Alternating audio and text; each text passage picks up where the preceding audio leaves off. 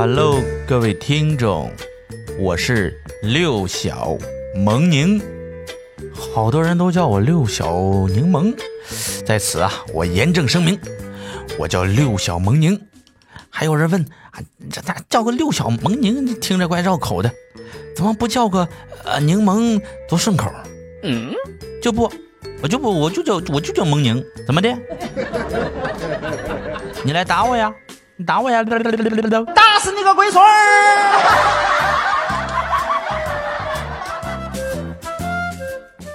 开玩笑哈，其实啊，我起这名的时候，有人叫六小柠檬，我起不上了，只能叫六小萌宁了哈。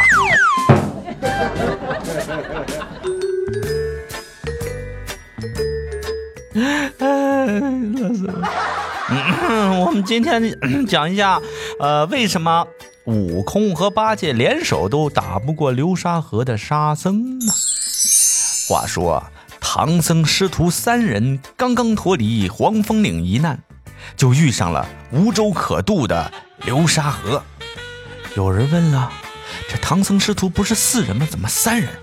还有一人搁哪呢？嗯，还搁哪呢？那不在河里呢吗？流沙河里那就是沙僧啊。那时候的沙僧还没加入这取经团队当中啊。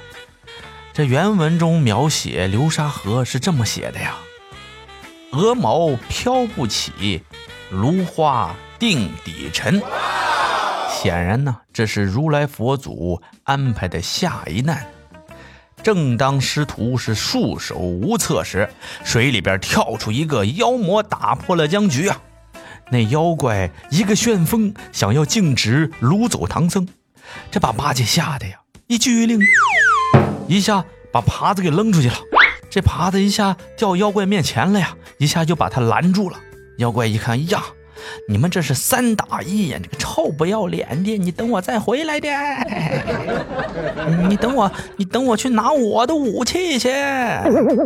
要说此妖的来历可不简单，乃是天庭卷帘大将下凡呐。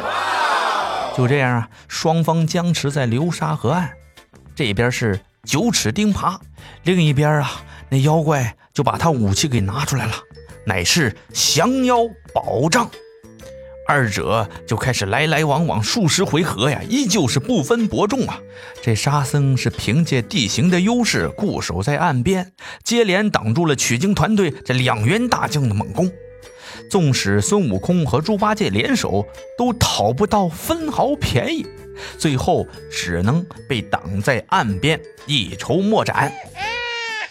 按理说，从法术上看，双方实力悬殊啊。孙悟空只需要略施小计，便可以降服沙僧。况且他的手里还掌握着变化之法啊，七十二变，加上猪八戒那三十六变，这这多少变了？这都七十加三等于，反正好多遍是吧？那么本事平平的沙僧，为何能一连挡住悟空和八戒的进攻呢？嗯，其实啊，沙僧能压制他们的原因有两个。第一个原因当然是依靠地形的优势了。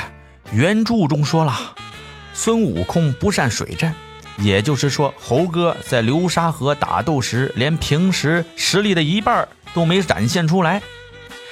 其实最主要的原因还是第二个，是沙僧手里的降妖宝杖。根据原著中描写的打斗的过程，可以分析，降妖宝杖的防御力堪比金箔呀，往前一挡就能轻松招架住九齿钉耙和如意金箍棒的攻击呀！这什么兵器这么厉害？这时候沙僧说了呀：“这名称宝杖善降妖，永镇凌霄能伏怪。”只因官拜大将军，御赐赐我随身带，或长或短任无心，要细要粗凭意态。原来这玩意儿也能一会儿变大，一会儿变小，一会儿变粗，一会变……嗯，我我我说的是这，我说的是这兵器，你们都想哪儿去了？你们这帮龌龊之人，臭不要脸！也就是说，这能听随自己心念、任意变化的武器，并不是金箍棒的专利呀，这降妖宝杖也可以呀。那么，如此厉害的兵器，又是谁打造的呢？这在第二十二回中啊，就揭露了降妖宝杖打造者是谁。原著中是这么写的呀：宝杖原来名誉大，本是乐里梭罗派。吴刚伐下一支来，鲁班制造功夫盖。如此可见呐，这沙僧手里的降妖宝杖，分明就是天庭第一能工巧匠鲁班七号。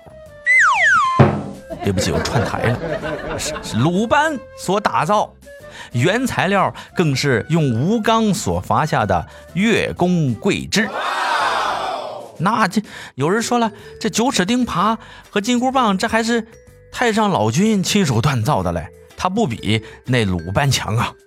太上老君虽是炼宝专家，但他所炼制的金箍棒和九齿钉耙并不是武器呀，他们一件被玉帝当作礼仪器，另一件则是用来测量海水深浅的工具。因此啊，这金箍棒。和九齿钉耙在面对鲁班精心打造的降妖宝杖时，才会黯然失色。难怪这悟空和八戒联手都没打过沙僧啊！好，今天我们就讲到这里。我是六小萌宁，拜拜。